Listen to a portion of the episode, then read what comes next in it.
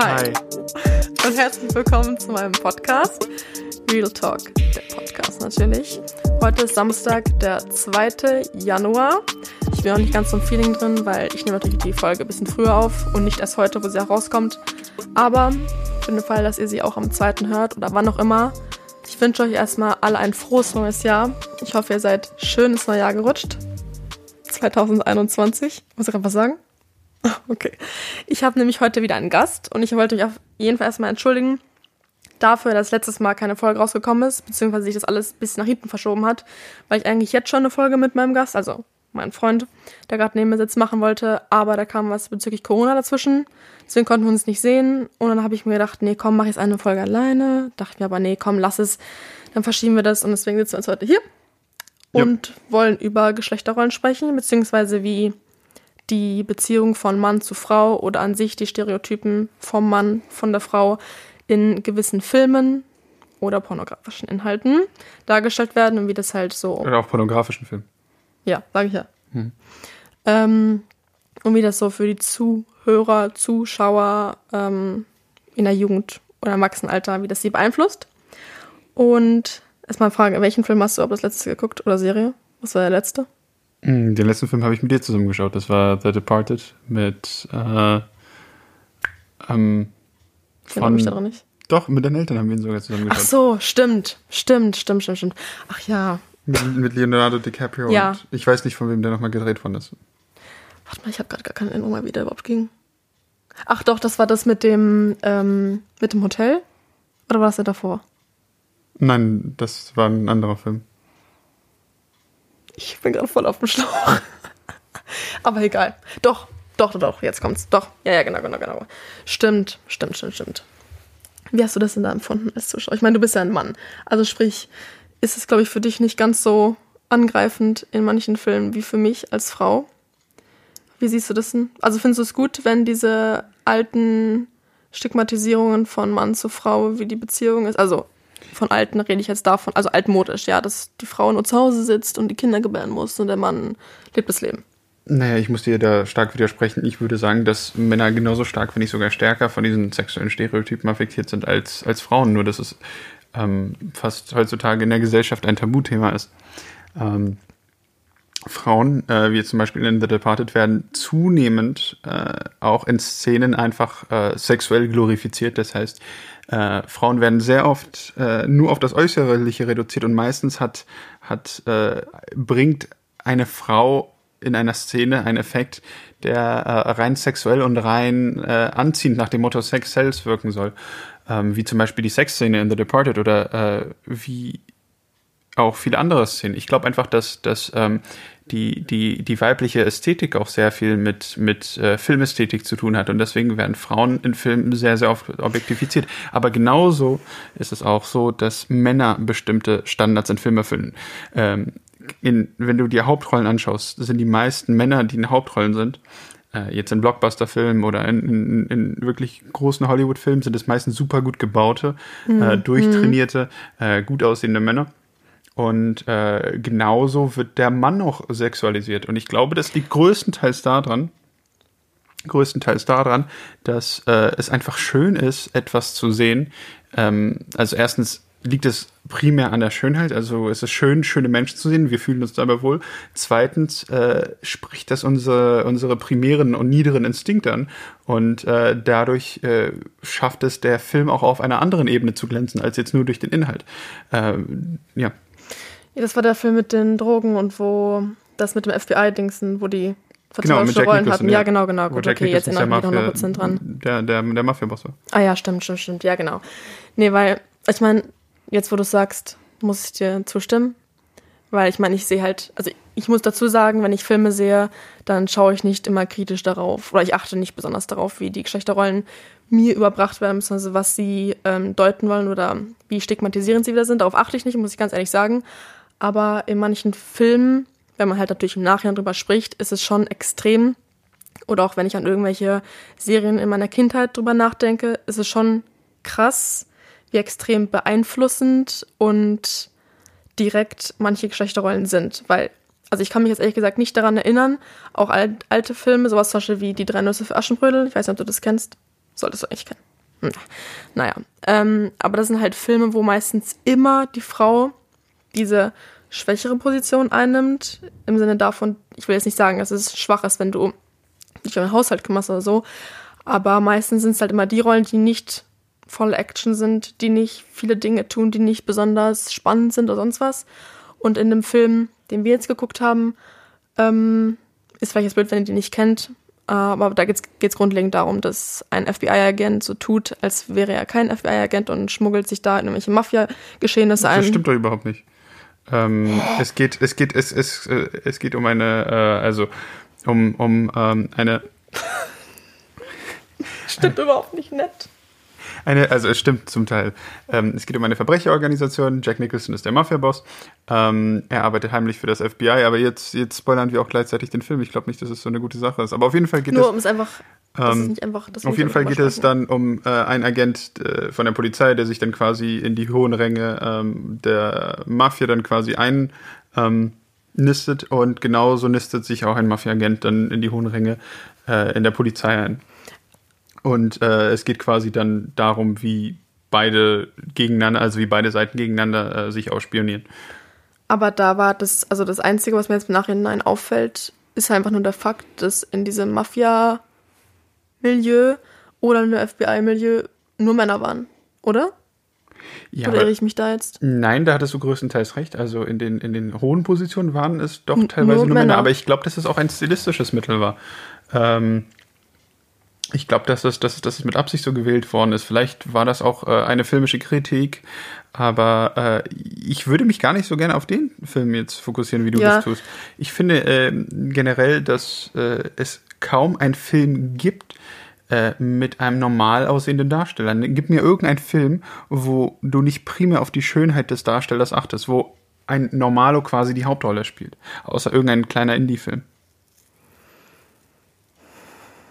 Also Blockbuster. Ich bin jetzt auch nicht der große Filmgucker, aber wenn ich jetzt so an verschiedene Filme denke, die ich gesehen habe, dann fällt mir ehrlich gesagt kein einziger ein, wo Menschen sind, die du jetzt vielleicht als Otto Normalbürger nicht attraktiv ansiehst.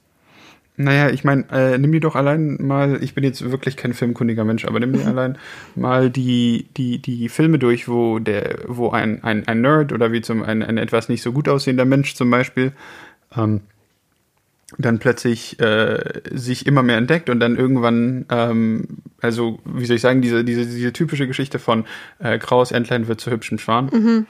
Ja, ähm, stimmt, ja dann sind das auch meistens Leute, die unglaublich gut aussehen, eine Brille haben, vielleicht eine Zahnspange äh, im Film dann quasi äh, tragen, aber in Wirklichkeit äh, sind das optisch sehr gut aussehende Menschen. Und äh, Fakt ist einfach, dass äh, Schönheit Filme verkauft. Und äh, ich finde das generell in Filmen eines der größten Mankos, das ist, also wir als Zuschauer sind auch dran schuld, aber ähm, dass wir Schauspieler größtenteils nach Schönheit kategorisieren. Achso, sorry, ich wollte jetzt nicht unterbrechen. Nur nicht, dass du so weit vom Mikrofon entfernt bist. Red weiter. Okay. Ja, ähm, nee, das ist absolut recht. Ich meine, allein wenn du weißt, dass zum Beispiel in dem Film Leonardo DiCaprio dabei ist, dann weißt, also ich meine, ich finde jetzt nicht äußerlich attraktiv, muss ich ganz ehrlich sagen. Für mich ist er nicht so der attraktivste Mann. Aber immer dieses typische, wenn es ein Mann ist zum Beispiel, breite Schultern, immer mindestens muskulös, also sportliche Figur, mindestens. Mhm. Keinen dicken Bauch, außer das ist jetzt wirklich die ähm, in irgendeiner Situation, wo das ein, aber meistens ist es dann auch ein Kerl, der nur zu Hause rumsitzt und nur frisst und halt nerd ist zum Beispiel, wenn, wenn er dann dick ist. Ähm, und bei der Frau ist es halt meistens so, dass sie dem Idealbild entspricht, sprich etwas schmalere Taille, etwas mehr Oberweite, etwa, also der Hintern ist auch etwas wohlgeformter, nicht allzu groß, nicht allzu klein und sowas wie Pickel und Unreinheiten. Ich meine, gut, wird so oder so durch Make-up alles übertönt. Aber sind eigentlich kaum in Film zu sehen. Ja. Es, es, sei denn, das sind wirklich auch stilistische Mittel. Ähm, wo jetzt Stimmt. zum Beispiel, ähm, wo jetzt nicht hübsche Menschen gezeigt werden, ist es meist so, dass du entweder einen sehr starken Kontrast dann hast, das heißt, dass gleichzeitig auch sehr hübsche Menschen im Set dabei sind, aber ähm, auch unhübsche Schauspieler, die verwendet werden, die sich die eine super Mimik haben oder die äh, super jetzt zum Beispiel ähm, eine Rolle verkörpern können. Es gibt dann immer den Kontrast dazu quasi, dass es immer noch sehr, sehr, sehr hübsche Menschen dann auf dem Set gibt. Was mir jetzt konkret einfällt, ist jetzt zum Beispiel ähm, von es fehlt mir der Name vom, vom Regisseur nicht ein, äh, The Hateful Eight, uh, Once Upon a Time in Hollywood, wie hieß Ah der? ja. Ähm, Ähm, boah, da brauchst du mich nicht zu fragen, habe ich keine Ahnung von den Namen. Ich hatte ihn gerade im Kopf, jetzt fällt mir das nicht ein. Ähm, Überlegst du jetzt, wie der heißt? ja, Ist wurscht. Ist egal, wir wissen, welchen Film du meinst. ne, ich, also in einem seiner ersten Filme, beziehungsweise es war gar nicht sein Film, sondern er hat quasi, ähm, ich brauche aber den Namen vom Regisseur, sonst, sonst ergibt es keinen Sinn.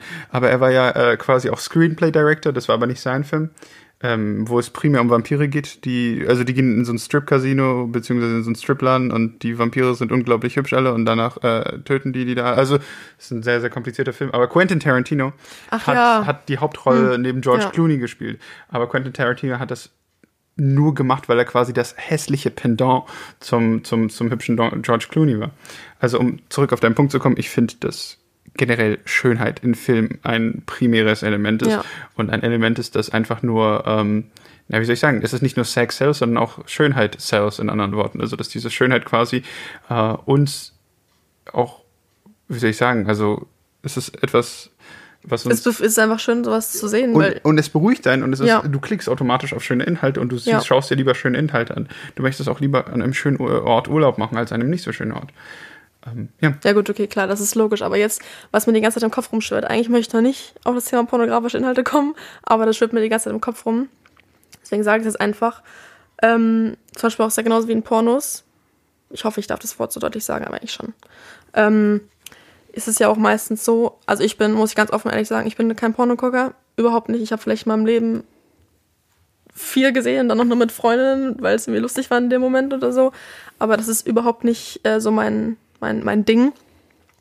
Und da ist es ja, also ich kenne mich jetzt nicht mit so vielen Kategorien aus, aber soweit ich weiß, ist es da ja am extremsten, was die momentan. ja, aber weil es auch auf einer ganz anderen Prämisse basiert. Äh, Frauen werden mit Absicht objektifiziert, weil äh, Pornos primär von Männern konsumiert werden. Äh, wenn du wenn du dir Statistiken anschaust, ist es ja immer so, dass äh, Pornos größtenteils für Männer gedreht werden. Und wenn du dir pornografische Ja, Inhalte für Frauen anschaust, nein, es gibt auch es Ja. gibt auch ähm, Regisseure, die explizit für Frauen drehen und es gibt auch es gibt auch ein, die also wirklich Filme, die kunstvoll gedreht werden und wo Frauen vielleicht das primäre Klientel sind. aber das ist Äh, ja erst so ein Ding geworden. aber das ist, das ist eine Side-Nische und das ist so ein Ding Ja, geworden, erst, eben. erst, erst in, vor, in, in, in kürzerer paar Zeit. Jahren, Aber mhm. du musst dir das halt so vorstellen, Männer sind äh, viel mehr, ähm, also der sexuelle Reiz ist für Männer viel optischer als für Frauen. Äh, Männer können, wie soll ich sagen, ich finde einfach, dass es, dass es für Männer einfacher ist. Nimm Ähm, kein Blatt vom Mund. Sag's auch, wie du es denkst. ja, also einfach, äh, naja, wie soll ich sagen, sexueller Reiz äh, ist für Männer meistens ein optischer Reiz. Ich glaube auch, dass, dass äh, viele, wenn sie sich zum Beispiel selbst befriedigen, auch gar nicht ähm, so wirklich an das Gefühl denken, sondern sich immer etwas Optisches vorstellen. Sexuell, also Sexualität ist für einen Mann meines Erachtens etwas sehr, sehr Optisches.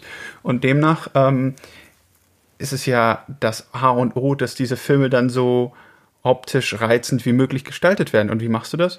Äh, als erstes Mittel, also du brauchst wunderbare Darsteller, ja, also wirklich gut aussehende Darsteller mit riesigen Brüsten, ähm, mit, mit, mit äh, riesigen Hinterteilen, äh, super gebaut, blond, große Lippen, große Augen. Und ähm, das ist halt das Wichtigste meines Erachtens nach für den Mann, weil du halt die äh, Filme immer nach den Darstellern und nach dem Aussehen der Darstellerin äh, browst. Der Darsteller ist meines Erachtens nicht so wichtig, Hauptsache er ist gut bestückt. Ähm, aber es ist halt so, weil wir Männer so ein optisch sexuell bezogenes Wesen sind, äh, ist es für uns unglaublich wichtig, dass die Frau so und so aussieht. Und deswegen verkaufen sich Filme besser, wo Frauen wirklich fantastisch aussehen. Klar, also ich meine, das ist vollkommen ver verständlich und nachvollziehbar, aber ich habe letztens zum Beispiel auch gelesen, irgendwo, ich bin jetzt nicht mehr genau, also ich weiß nicht mehr, wo das war, aber ich habe gelesen, dass halt es auch oft so ist, dass sich selbst die Frauen in ihrem Intimbereich operieren lassen oder op operiert sind, damit es halt eben perfekt aussieht. Und das, was mich an der ganzen Sache halt eben stört, ich meine natürlich, wie ich gerade schon gesagt habe, es ist komplett nachvollziehbar, dass die Frau die und die Kurven haben muss, so und so große Brüste, so und so großen Hintern, die und die Lippen, bla bla bla. Das ist mir alles bewusst. Aber was mich sehr daran stört und was, glaube ich, auch ein extrem, extrem großes Problem ist, ähm, was immer und immer schlimmer wird, ist, dass Normalitäten wie zum Beispiel Schambehaarung oder dass beim Sex halt nicht alles so läuft oder nicht die Frau da auf dem Boden liegt und sich die Seele aus dem Leib stöhnt, das ist einfach nicht normal, so dass beim Sex auch mal Ja. Pannen passieren können. Also ich, ich kenne keinen einzigen Porno, auch von, wenn ich von Leuten gehört Das stimmt habe. nicht ganz. Äh, Also zum Beispiel ähm, Schambehaarung findet immer mehr Anklang jetzt heutzutage. Also wir äh, überle äh, wir, wir, wir, wir, wir erleben jetzt gerade ein, ein ähm, wie soll ich sagen, ein, ein Re also Schambehaarung ist immer mehr im Trend, auch in pornografischen Filmen. So, so, so ist es einfach. Also ähm, da muss ich dir, da, da, da kann ich jetzt nicht zustimmen. Aber das ist auch nur ein kleiner Punkt. Ich muss dir recht geben. Also wenn du dir mal schaust, wie künstlich solche Inhalte auch gedreht werden. Vollkommen, also Ähm, auch wenn es jetzt zum Beispiel um selbstgedrehtes geht, wie jetzt zum Beispiel, also äh, es gibt ja immer größere Plattformen und immer größere ähm, Anbieter, die jetzt auch zum Beispiel selbstgedrehte Videos anbieten. Äh, darunter natürlich auch Pornhub und Pornhub, ähm, wie heißt dieses Dings? Äh, ich habe vergessen, wie das heißt, wo du quasi deine eigenen Videos äh, up uploaden kannst. Aber OnlyFans. Nein, nicht OnlyFans, aber es gibt quasi eine Division von Pornhub, ähm, wo du, wo Frauen und. Männer ihre eigenen Videos quasi hochladen Keine können. Ahnung. Aber da sind es auch meistens, wenn du dir wirklich die berühmtesten Videos anguckst, sind es die besten gedrehten und die am meisten gestagten. Einfach, ähm, weil du dadurch besonders optisch reizende Positionen hinbekommst oder besonders optisch reizende Abläufe. Und ähm, wenn du dir mal so einen Dreh anschaust und wie viele Cuts da drin sind, wie der Direktor, wie viele Anweisungen es gibt, das ist wie beim ganz normalen Movieset. Und demnach muss die Frau auch perfekt aussehen. So ist es einfach. Ja, klar, völlig, völlig verständlich. Aber ich meine, das, was du dir da anguckst, hat ja nie und nimmer, und das weißt du, glaube ich, auch selbst, mit der realen Welt zu tun. Aber also, soll es doch auch gar nicht. ja, aber du stummst, also, wenn ich jetzt mir vorstelle, mit wie vielen Jahren gucken Jungs durchschnittlich den ersten Porno? Elf? Ja, durchschnittlich würde ich elf, sagen, zwölf, ja. zehn, irgendwie sowas in dem Dreh. Und überleg mal, da die Pubertät, wenn überhaupt, gerade erst angefangen. Alles fängt an, bei dir zu wachsen, Hormone, bla bla bla. Ähm, aber wenn du dir sowas anguckst und bist vielleicht jemand, der nicht der ist, da kommen wir aufs Thema zurück, der dann vielleicht nicht mit 14 die ersten Knutscherfahrungen macht oder mit 16 das erste Mal hat, keine Ahnung. Dann bist du jemand, der meinetwegen bis er 18 ist oder so, nur Pornos guckt und dann hast du doch automatisch, und das kannst du nicht abstreiten, ein, ein, eine Sache, die dich anmacht, die durch Pornos, wie sagt man das, durch Pornos praktisch gegeben ist oder dir diesen Standard gibt. Und wenn du Pornos als Standard nimmst, weil du sie immer anguckst, jeden Abend, und meinetwegen alle zwei Abend oder einmal in der Woche, das reicht ja schon. Wenn du es auf Dauer machst, jahrelang, dann kannst du mir nicht erzählen, dass dich das nicht beeinflusst. Doch, ich glaube, dass es Jugend äh, vor allem sehr, sehr stark beeinflusst und es auch äh, sehr, sehr viel mit der Übersexualisierung von Frauen zu tun hat. Ähm, und dass das, das, das es primär heutzutage in, in, in jungen äh, Beziehungen auch immer mehr um Sex geht. Ähm, und dass Sex quasi nicht so eine natürliche, ähm, wie soll ich sagen, eine natürliche Entwicklung aus der Beziehung ist, sondern dass es quasi dieses, dieses primäre Ziel ist und dass, dass, dass Sex auch immer mehr glorifiziert wird ähm, unter jüngeren Menschen. Ähm, aber ich kann dir nur sagen, dass, dass die Jugend äh, und vor allem die 13- und 14- und 15-Jährigen, die dann, oder 16-Jährigen, die dann jetzt äh, am Anfang auch wirklich in richtige Beziehung kommen, dass die riesige Probleme haben. Einfach weil, ähm, Vollkommen, also- weil, weil, nein, weil Sex was komplett anderes ist, weil Ja, eben. Äh, du, du komplett so von der Realität, also nicht, ohne jetzt Pornos direkt zu kritisieren, ja, und pornografische Nee, will ich auch nicht. Möchte, Ähm, nee. Das Problem, wenn, wenn, wenn, wenn Jugendliche damit als allererstes äh, Kontakt bekommen, dann, dann ist für sie Sex etwas ganz anderes und die sind dann auch meistens meines Erachtens nach komplett überfordert. Ähm, ich war das erste Mal auch komplett überfordert, weil ich es mir überhaupt nicht so vorgestellt habe. Alles war komplett anders, alles war überfordernd, alles war, ähm, es war, es waren viel mehr Gerüche da, es war, es war, äh, es, Oh, es, das es war, habe ich gar nicht dran gedacht, stimmt. es waren viel mehr Körperge- Gerüche da. Es Stimmt. waren komische Geräusche da. Die Frau sieht meistens nicht so aus. Äh, meistens äh, ist, ist, ist, ist, Oh. sieht das alles auch nicht so in diesem, also ist es, ist es auch gar nicht so in diesem, in diesem Studio-Setting irgendwie. Und, und im Endeffekt ist es dann für, für, für die meisten Leute, so wie ich das auch vom näheren Freundeskreis mitbekommen habe, eine ziemlich ernüchternde Erfahrung.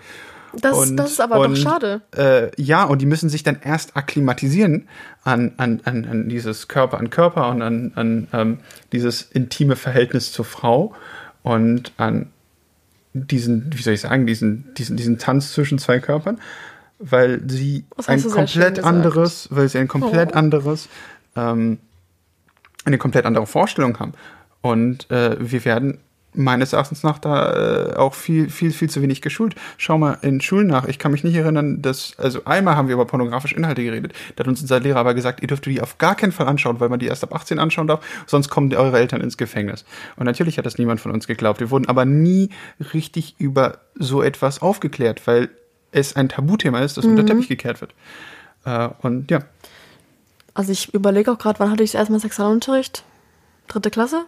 Also wo halt man so über die Perioden so spricht. Ich glaube, es ist zweite oder dritte Klasse. Ja. Also, aber da hat, also da bin ich mir ziemlich sicher, dass noch Wenn ich keine kurz unterbrechen darf, ich glaube auch, dass es es ein großer Punkt ist, dass die vielleicht auch gar nicht ähm, so, wie soll ich sagen, wenn du jemandem sagst, äh, stell dir keinen orangen Elefanten vor, dann stellst du gerade einen orangen Elefanten vor. Ähm, und ich glaube, dass die damit auch versucht, also dass, dass Leute das quasi so unter den Teppich kehren und dass das, das ist eine Sache ist, die ähm, quasi eher so äh, im, im, im Hinterhof der Gesellschaft ähm, quasi vorherrscht, ähm, ist, es, ist, ist es auch, glaube ich, äh, eine Sache, also ich, ich, ich glaube, dass es einfach so ist, dass, dass, dass Leute die Jugend damit auch gar nicht also dazu animieren möchten. Deswegen wird das auch im Sexualunterricht nicht behandelt, meines Erachtens nach, weil äh, dann Kinder oder Jugendliche vielleicht Verstümmeln. damit, nein, früher in Kontakt kommen. Äh, aber in Wirklichkeit kommt die Jugend damit in Kontakt, egal ob es im Sexualunterricht vorkommt oder nicht. Ja, also das sowieso. Ich meine, heutzutage kannst du einfach nicht mehr vermeiden, dass du nirgendwo irgendwelche sexuellen Inhalte siehst. Ich meine, allein auf Instagram, wenn du irgendwelche Unterwäschenmodels da siehst, ist es ja theoretisch schon ein sexueller Inhalt, oder? Also du bist auf jeden Fall, ist auch wurscht, du bist damit definitiv immer Doch, es ist so. damit Nein, in Verbindung, immer, egal was. Ja, pass auf, wir sind zunehmend eine. Also die, die, die Offenheit der Sexualität nimmt unserer Gesellschaft zu, aber gleichzeitig äh, wird nicht viel in der Richtung, also jetzt zum Beispiel in der Aufklärungsrichtung oder ähm, also proportional wird nicht so viel in der Aufklärung getan oder es wird, ähm, also wie soll ich sagen, die Offenheit über Sex zu reden, ist heutzutage zwar viel höher als es vor 30 oder 40 ja Jahren. definitiv. Ähm, aber es ist nicht proportional äh, zu der Masse an Sex, die uns jetzt in den Medien täglich begegnet.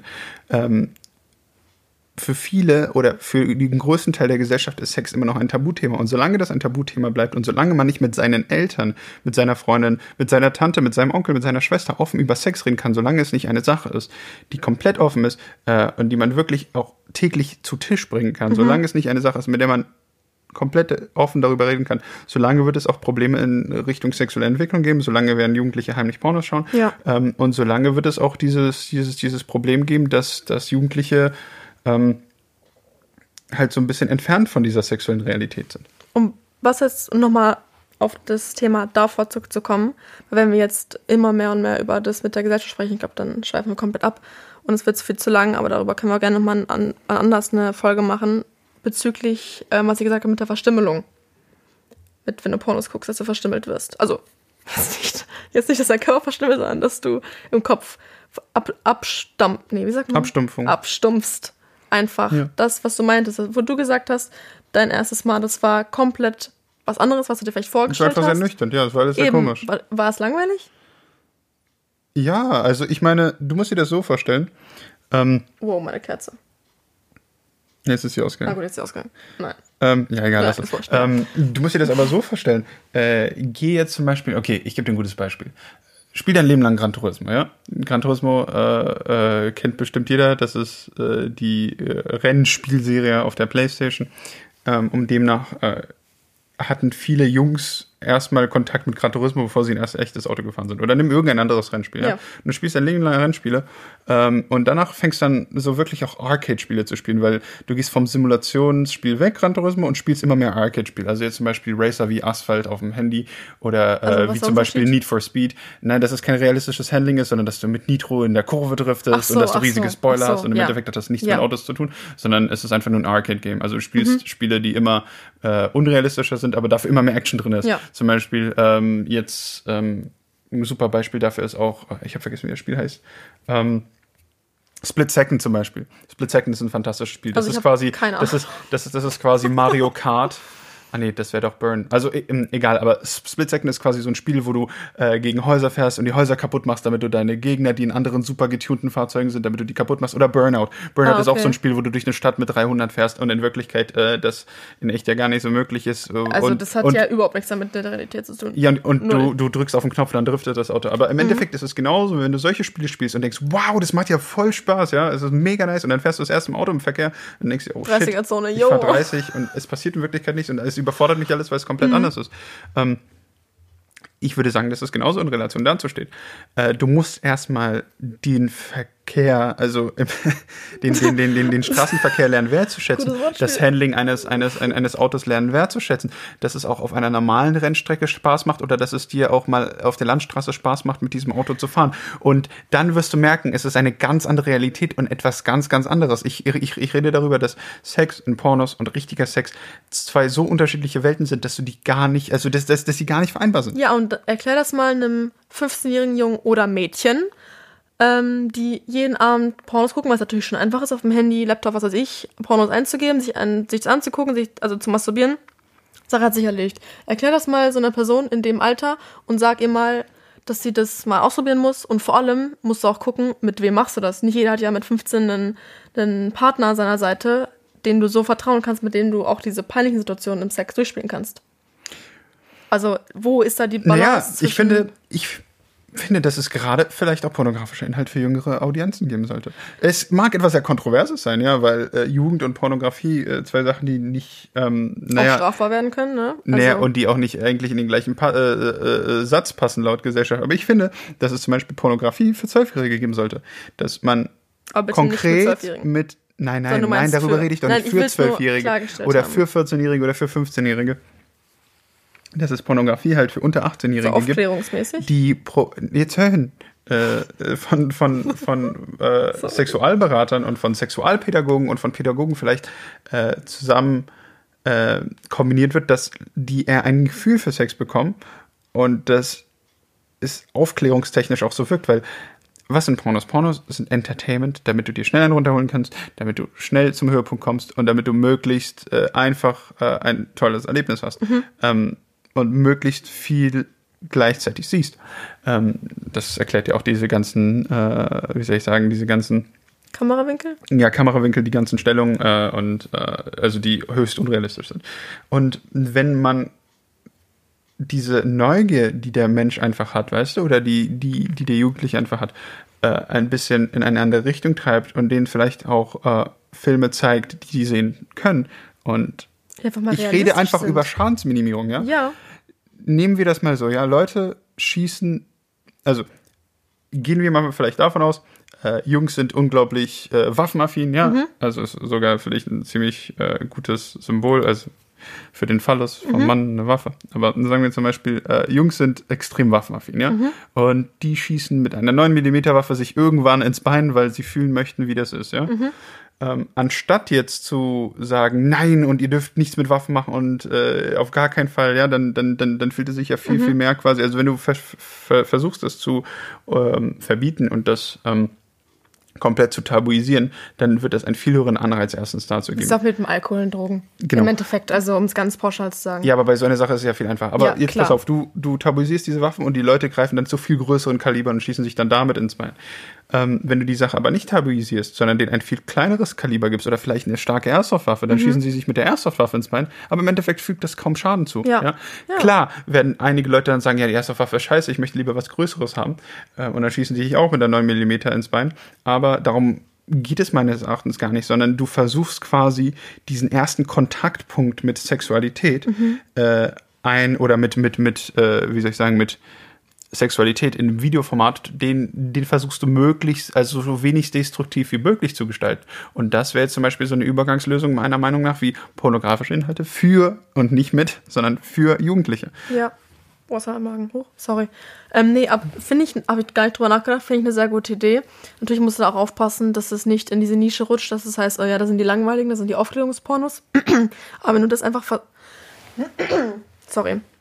Aber wenn du einfach versuchst, diese unrealistischen, realistischen Pornos mit, wie gesagt, mit einem Pädagogen oder sonst wem, so einfach ein bisschen zu drehen, dass er natürlich immer noch vom Anreiz her genauso geil ist, spannend mhm. und aufregend ist wie dieser unrealistische, unrealistische Porno, aber dass du einfach jetzt nicht sofort realisierst, während du ihn guckst, einfach auf Langzeit gesehen, du für dich als jugendliches, jugendlicher Kind, Heranwachsende, wie auch immer, merkst, ach, so geht's also auch. Also zum Beispiel das ganz typische Beispiel, ja, gewisse Positionen wie zum Beispiel Doggy, dann, dass bei der Frau auch mal ein Furz durch die Vagina durchkommen kann. Das ist ganz normal. Das wird ja alles rausgekattet in normalen Pornografien. Genau, und das gibt es ja gar nicht. Also ich meine, weil in dem Moment, wenn es erstmal passiert, ist es ein peinlicher Moment, weil es ist ein Furz und eigentlich kommt der, bist du dir gewohnt, aus dem hintersten Loch.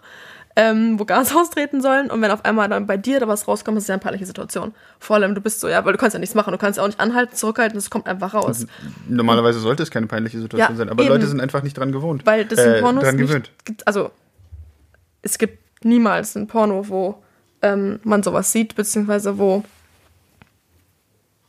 Was? Was? Achso, sorry, wo ähm, diese peinlichen Situationen kommen. Oder zum Beispiel sowas wie, dass auf einmal der Junge vielleicht ist, ohne gegen die äh, männliche äh, Spezies hier zu bashen, aber dass auf einmal der Mann auf einmal keinen Hoch bekommt oder dass die Frau auf einmal nicht mehr feucht ist oder dass sonst was passiert. Weißt Ja, du, du, du, du, du, bist einfach in so einer Fantasiewelt, äh, die quasi versucht, legitim zu sein. Also das ist, das ist genauso wie zum Beispiel eine, äh, nehmen wir zum Beispiel ähm, solche, na gut, das, das Wort verwende ich jetzt nicht, aber nehmen wir zum Beispiel solche Sendungen, die jetzt zum Beispiel versuchen, mitten im Leben oder Familienbrennpunkt RTL 2 äh, Trash TV, das jetzt äh, dauerhaft läuft, wenn Leute normalerweise arbeiten sollten. ohne die jetzt irgendwie äh, kritisieren zu, also stark kritisieren zu wollen oder schlecht reden zu wollen, ja, nur einfach als Beispiel. Nein, ich rede die gerne schlecht und ich kritisiere die Sendung auch sehr gerne.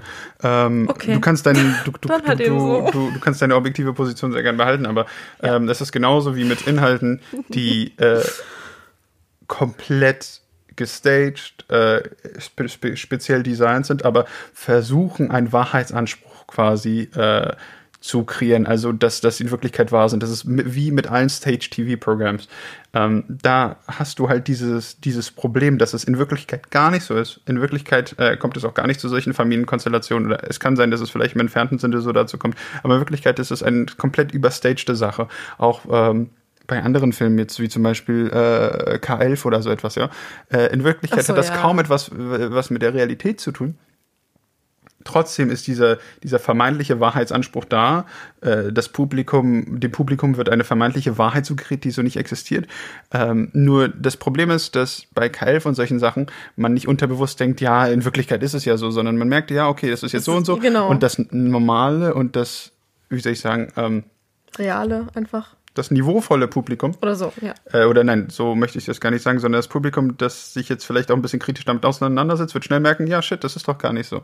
Ähm, aber der Sorry. 14-Jährige oder der 15-Jährige, auch wenn er sagt, ja, Pornos sind ja doch gar nicht die Realität, Mhm. Viele Sachen nimmt er unbewusst in seinem Kopf wahr Ja. und nimmt er auch unbewusst über und sagt. Mhm. dann so, ja, in echt ist es doch dann gar nicht so und ist dann in Wirklichkeit enttäuscht, einfach weil es der erste Kontaktpunkt ist, ja. Familienbrennpunkt ist jetzt sicherlich der erste Kontaktpunkt, wo du Streit mit deiner Familie hast, also Mhm. das ist nicht der erste Kontaktpunkt für die meisten Menschen, bin ich mir ganz sicher. Aber bei pornografischen Inhalten ist es halt Neuland und wenn dieses Neuland einen Wahrheitsanspruch quasi versucht, ähm, Zu kreieren? Ja, äh, zu kreieren. Ähm, dennoch quasi komplett gestaged ist und komplett illus äh, also, also eine, in, in Wirklichkeit eine, eine, eine, eine, eine Fantasiegestalt ist, führt es dazu, dass dieser Wahrsch Wahrheitsanspruch, also der manchmal auch nur impliziert ist, aber dass, dass der quasi fast direkt übernommen wird, auch wenn man das kritisch sieht, und die Jugendlichen dann äh, in Wirklichkeit mit Sexualität auch oft komplett überfordert sind. Irgendwann halt immer mit dieser Erwartung drangehen. Ja. Auch jetzt nicht, wenn ich jetzt aktiv sage als kleines Mädchen so, ja, das wird jetzt bestimmt so werden, wie es ist, sondern in meinem Kopf spielt sich ja automatisch dieses beste Szenario ab. Wenn ich jetzt mein erstes Mal habe, dann wird es bestimmt so sein, wie wenn ich jetzt mit dem und dem und dem und dem und dem als erstes Mal schlafe. So. Und dann gehst du automatisch mit dieser Erwartung dran. Und das Problem ist ja dann, wenn sie dann natürlich nicht äh, irgendwie, äh, wie sagt man das? Eintritt, wenn diese Erwartung nicht eintritt, dann bist du natürlich enttäuscht und traurig und vielleicht sogar sauer oder sonst was.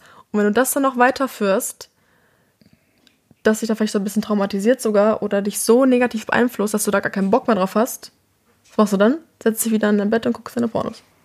Ja, aber das auch irgendwie so ein, so ein, so ein, so ein Safe Place ist. Aber ähm, im Endeffekt ist es, äh, da darf man es auch gar nicht so negativ ähm, Ich will es auch nicht so- ja, klar. Ähm, Im Endeffekt bin ich mir sicher, dass jeder Jugendliche quasi, also dass, dass, dass, dass Sexualität jetzt einfach einen anderen Weg eingeschlagen hat und äh, private Sexualität äh, bei Männern ähm, jetzt einfach anders strukturiert ist. Man kommt quasi in diese Phase, wo man, wo man, wo man diese Inhalte glorifiziert und äh, wo man vielleicht so ein äh, Scoot, wie sagt man das, ein, ein nicht ganz realitätsgetreueres äh, Bild von Sexualität hat, aber im Endeffekt äh, schaffen es sich danach die meisten Jugendlichen zu stabilisieren.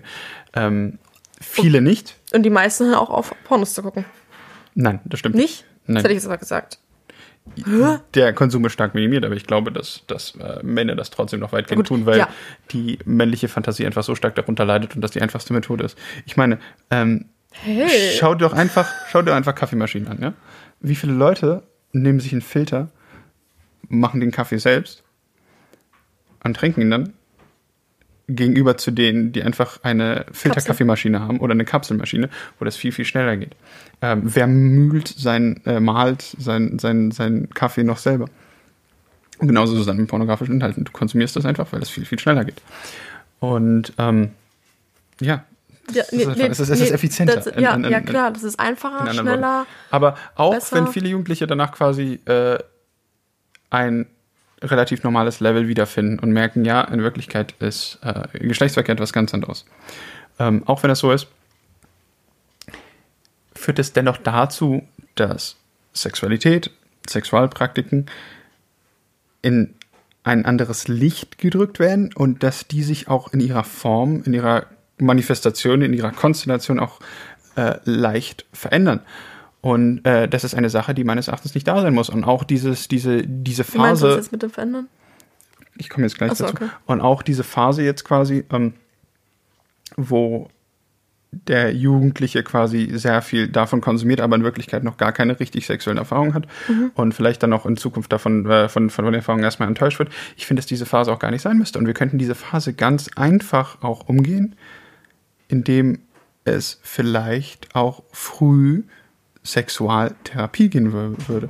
Und dass man quasi in den ersten Jahren seiner aktiven Sexualität äh, sich auch aktiv Rat sucht. Nicht nur jetzt in Magazinen oder in, in, in anderen Formaten oder im Internet, sondern dass es vielleicht konkret Beauftragte dafür gibt, wie Lehrer, die einem Ja, zum Beispiel helfen zu lernen, wobei ich jetzt das auch kritisieren könnte, dass wir nicht genug Lernmethoden äh, beigebracht bekommen, aber es gibt immer noch eine gerichtete Lern... Jo, bis gleich. Bis Sorry. gleich. Ähm, es gibt immer noch eine, Sorry, ist mein Mitbewohner. Einfach ignorieren.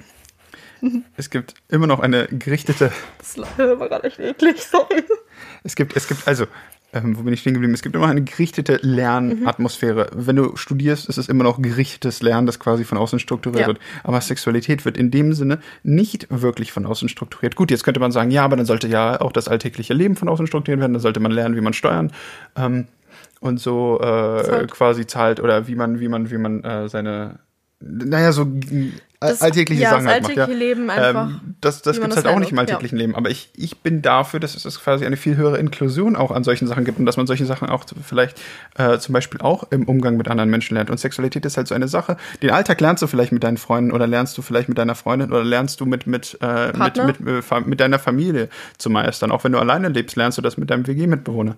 Aber wenn du jetzt über Sexualität nachdenkst, dann ist es eine Sache, die höchst privat ist und dadurch quasi nur in einem Raum existiert, der unglaublich privat ist und der, der, auch nicht austauschbar ist. Und deswegen glaube ich, weil das halt so eine prekäre und so eine gefährliche Situation, oder es ist also gefährlich nicht, aber wo es eine prekäre Situation ist, die ähm, halt äh, ne, so eine prekäre Konstellation ähm, beherbergt. Gerade deswegen glaube ich, dass äh, es durchaus nicht nur Sexualunterricht, wie wir ihn heutzutage haben, geben sollte, sondern Sexualtherapie und auch begleitete Sexualentwicklung bei Kindern. Auch wenn sich das jetzt ein bisschen dämlich anhört und auch wenn man jetzt äh, sagen könnte oder der, der Konservative sagen könnte, ja, sowas hatten wir nicht und wir haben es alles selbst gelernt. Ja, damals gab es auch aber keine Pornografie. Eben. Damals war die Gesellschaft nicht so sexualisiert und damals, ich meine, Jetzt noch ein letzter Punkt, wenn du dir zum Beispiel die Sachen auf eBay Kleinanzeigen anschaust, das ist das jetzt eine Sache, die mir jetzt äh, in den Kopf getreten ist. Ich krieg dauernd Ads für diese Live-Chat. Ähm, Oh, ja. äh, äh, Chat mit Sandra. ja, und genau. Sie masturbiert sich. Oh ja, oh mein Gott. Nein, da, nein, so sexuell ist es gar nicht. Aber es wird immer extremer, wo du Frauen in, in immer knapperen Kleidern siehst oder wo du Frauen beim Stöhnen zum Beispiel zu siehst. Und das sind ganz normale Werbung, die ich da bekomme. Chatte jetzt live, also das sind quasi diese alte- Alternativen Ch- für Chatroulette. Und allein wenn das jetzt zum Beispiel, wenn, wenn, wenn, wenn äh, Werbung so sexualisiert ist und wenn Sex eine Sache ist, die uns überall begegnet, dann sollte Sex im alltäglichen Leben Genauso präsent sein. wie es genauso präsent sein beschissenen und genauso Ja. darüber auch geredet werden können. Eben. Und genau deswegen schlage ich solche Alternativen vor, wie zum Beispiel die frühe Sexualtherapie, dass Jungen sich an Leute wenden können und äh, ja, Jungen oder Jugend? Äh, äh, dass, dass die Jugend, ich meine die Ja. Jugend, dass die Jugend sich äh, auch zum Beispiel äh, an bestimmte Menschen wenden kann. Es- was ich zum Beispiel, jetzt noch ein Punkt, den ich jetzt sagen kann, was ich zum Beispiel richtig cool finde, ähm, einer, einer meiner Lieblingsautoren, ähm, Aldous Huxley, äh, der in seinem berühmtesten Buch Brave New World, ähm, ich weiß nicht, wie das Buch auf Deutsch heißt, äh, Schöne neue Welt ähm, heißt das auf Deutsch. Oh, das hat sich an die Übersetzung. Ja, Ugh. ja, aber Brave New World Ja. äh, ist, ist halt ein, ein ähm, wie sagt man, ein, ein, ein Saying, also ähm, egal. Einfach ein stehender Begriff. Ja, es So. ist also ja, kannst du schon fast als, Wurscht. als äh, e- egal. ähm, und ähm, da, da finde ich es zum Beispiel richtig schön, weil ähm, die Leute, also es, er, er redet quasi über eine Welt. Ähm, das Buch wurde äh, ja, ich weiß nicht, ob das vor George Orwells ähm, Frag mich nicht. 1984 geschrieben worden ist, aber auf jeden Fall, oh, ich weiß es nicht. Also auf jeden Fall äh, entweder, ich glaube 1950, ich bin mir nicht ganz sicher, vielleicht 1945, vielleicht, ich bin mir ganz sicher, ganz kurz nach dem Zweiten Weltkrieg. Auf jeden Fall redet er über eine Gesellschaft, die unglaublich sexualisiert ist, die extrem viel, also eine unglaublich parallele Gesellschaft zu unserer, finde ich jetzt. Ähm, die extrem viel äh, auf, auf äh, quasi äh, niedere Reize, also ich, wie soll ich das nennen? Also eine, eine Gesellschaft, wo Polygamie an der Tagesordnung ist, wo alles ultrasexualisiert ist, wo du mit jedem schlafen kannst, mit dem du möchtest. Man muss einfach nur Ja oder Nein sagen und das ist so eine casual Sache. Ja. Sagen, ich möchte mit dir schlafen, dann sagt er okay und dann schlafen die miteinander. Wo alle zusammen zum Beispiel auch in Kinos pornografische Inhalte konsumieren, wo äh, Pornos in Kinos abgespielt werden, wo äh, Gewalt glorifiziert wird, wo so unglaublich einfache Medienformen und unglaublich einfache Filme, die actionreich sind, die gewaltreich sind, die sexvoll äh, sind, ähm, die diese quasi primäre animalische ähm, Reize in uns quasi äh, ansprechen, dass, dass die im Vordergrund der Gesellschaft stehen. Und da finde ich es richtig cool, ähm, obwohl ich, äh, obwohl das eigentlich ein kritisches Buch sein soll, finde ich es richtig, richtig cool, dass im jungen Alter Kinder quasi schon sexualisiert werden. Also da gibt es solche Spiele, wo Kinder quasi mit Kindern Sexualität erleben. Dafür bin ich jetzt im expliziten nicht. Aber Sexualität sollte im Kindesalter eine Sache sein, die viel offener besprochen wird, ähm, über die man mit viel mehr ähm, Comfortableness, äh, Ähm, ähm, äh, ich wollte sagen Entspanntheit, aber nein, über die man einfach mit Gewohnheit und mit Ruhe Gewohnheit, reden so, kann. ja, also ja. nein, nicht nur Gewohnheit, sondern äh, wo es vielleicht sogar gang und gäbe sein sollte, dass Kinder über mit ihren mit ihren Eltern, mit ihren Freunden, mit ihren Lehrern ganz normal über Sexualität reden können oder zum Beispiel äh, in diesem Thema auch komplett offen stehen. Ähm, darf ich noch was sagen gleich? ja, natürlich. Wir haben schon 42 Minuten. tut mir leid, dass ich so einen langen Nein, Monolog ist ja halte. völlig in Ordnung, ist ja völlig in Ordnung, aber auch in Huxleys Follow-up-Roman ist es dann, äh, ist es, da gibt es eine andere Lösung. Aber selbst da ähm, ist es ein viel zentraleres Thema, dass die Jugend mit Sexualität aufwächst und dass äh, Sexualität eine Sache ist, die nicht tabuisiert werden soll, gleichzeitig so primär in der Gesellschaft steht, ja, aber zu, zu Hause quasi äh, tabuisiert wird. Und um, um, um auf einen letzten Schluss zu kommen, den ich jetzt sagen möchte, ist, dass wir in einem Paradoxon leben. Gleichzeitig ist Sexualität allgegenwärtig und so zentral in unserer Gesellschaft wie, Also ich mein- wie, wie kaum etwas. pflanzt dich sofort, nur so entsteht Leben. Das ja, aber diese der. Tabuisierung der, der Kirche und diese Tabuisierung, die jahrelang ähm, oder jahrhundertelang quasi, äh, oder gut, wollen wir jetzt von indigenen Völkern quasi äh, absehen, aber die jahrhundertelang quasi ähm, zumindest in Westeuropa äh, aufrechterhalten worden ist. Diese Tabuisierung nimmt immer langsam ab, auch gleichzeitig mit der Säkularisierung unseres Landes. Ähm, aber gerade weil diese Tabuisierung so abnimmt, ja, und weil Sexualität so stark und zentral jetzt in unserer Gesellschaft steht, ist es doch paradox, dass es im privaten Raum und im alltäglichen Raum immer noch so tabuisiert ist und dass Kinder darüber, ja und so schambesetzt ist das das Wort, wonach ich gesucht habe. Und deswegen wollte ich sagen, äh, letzte Schlussworte, wir leben meines Erachtens, unsere Gesellschaft ist ein sexuelles Paradoxon. Äh, ja.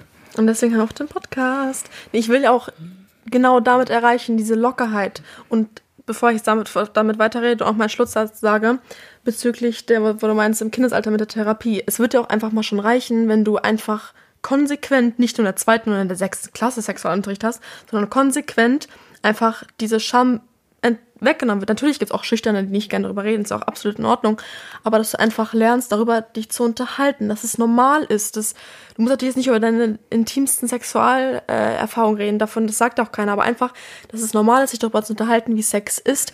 Wie fühlt es sich für dich an, wie fühlt es sich für mich an, ähm, im Vergleich auch zu Pornos. Dass es einfach mal, dass es in den normalen Sprachgebrauch kommt, wenn man einfach über Sex redet oder wenn man über seine eigenen Gelüste spricht. Ja. Ich verstehe auch nicht, ähm, das hat auch ein bisschen was mit der Persönlichkeit zu tun, ob du ein offener Men- Mensch bist oder nicht.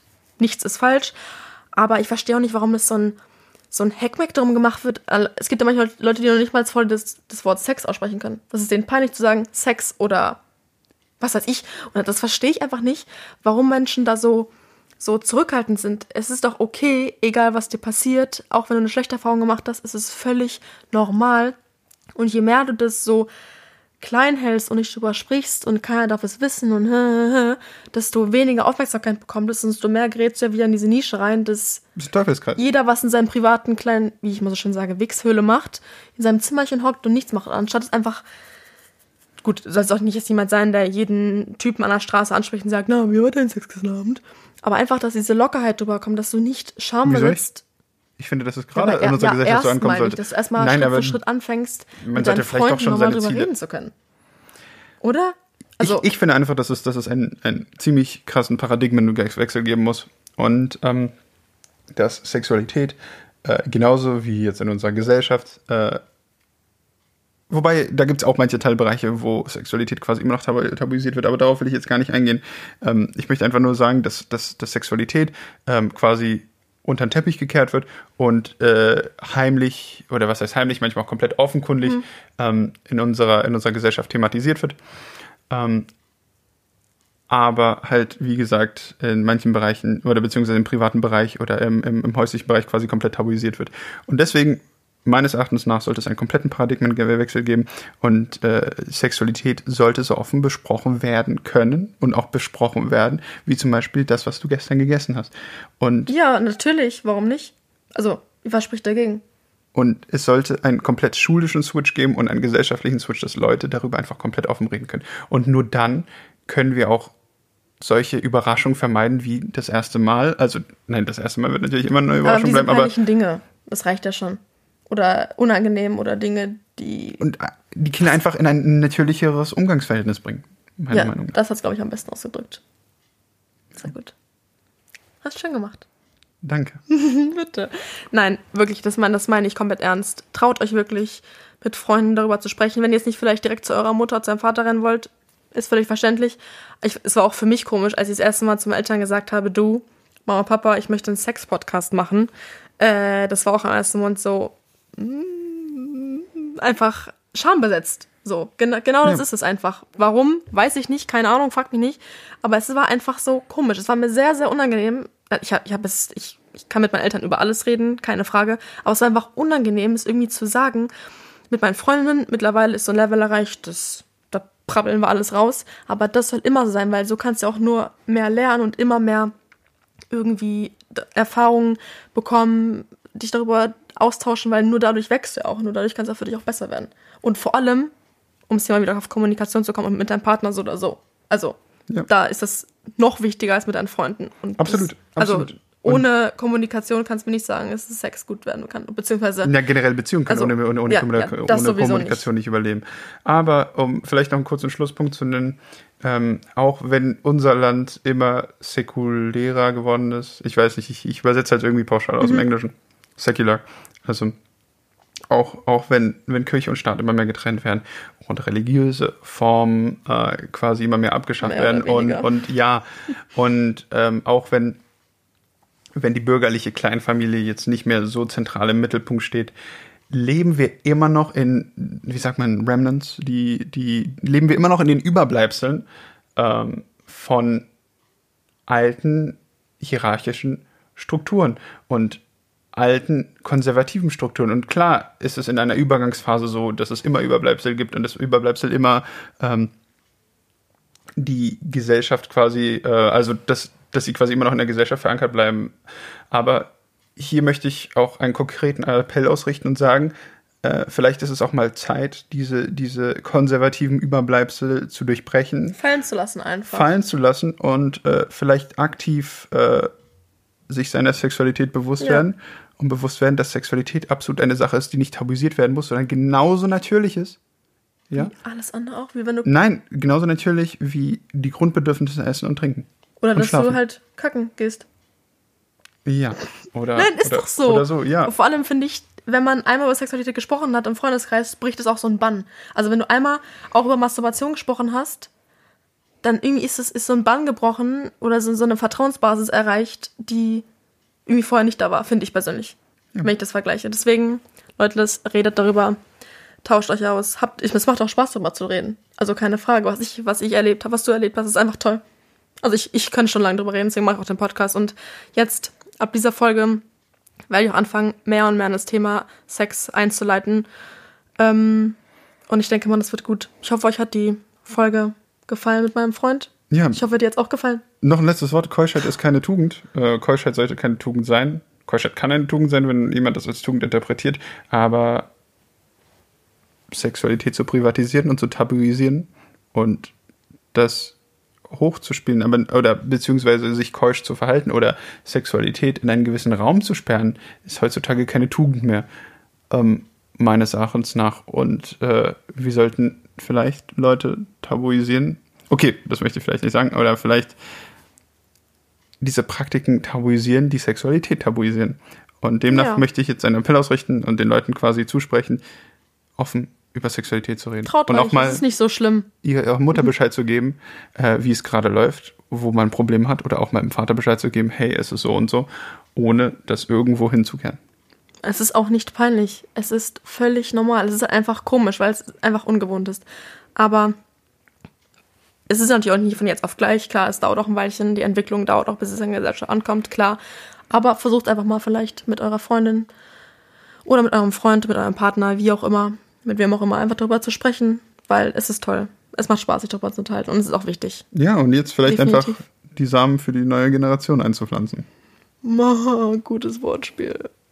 Nein, macht es. Macht es wirklich, habt Spaß dran. Liest Artikel, liest, macht euch über komische Artikel lustig. Es ist witzig. Ich wünsche euch ganz viel Spaß dabei. Ich hoffe, ihr habt noch eine schöne Woche. Ey, mein Freund ärgert mich, sorry. Ich hoffe, ihr habt noch eine schöne Woche. Ich hoffe, ja. euch hat der Podcast gefallen mit meinem Freund. Es werden definitiv mehr äh, Episoden mit meinem Freund kommen. Auch noch ein paar Dinge, die es zu announcen gibt. Also, jetzt nicht denken, dass wir schwanger sind oder so, aber ich weiß, worauf ich hinaus möchte. Nicht sagen. Dass wir heiraten wollen? Oh, oh, nein. Es gibt noch ein paar Dinge, mit, über die ich halt mit meinem Freund einfach sehr, sehr gut sprechen kann, weil er, was das angeht, die mir, nee, die zu mir nahestehendste Person ist, sagt man das. Und deswegen freut euch noch drauf. Ich hoffe, euch hat es auch gefallen. Ich hoffe, euch ist mein Freund auch sympathisch. Und dann. Ich war gerade einfach ein bisschen überfordert zu sehen. Alles in Ordnung. Und dann, ja, schöne Woche noch, schönes Wochenende noch, schönen Tag noch, wie auch immer. Wir sehen uns dann in zwei Wochen. Ich hoffe, euch hat es gefallen und wir hören uns. Und ein frohes neues Jahr. Ja. Ciao.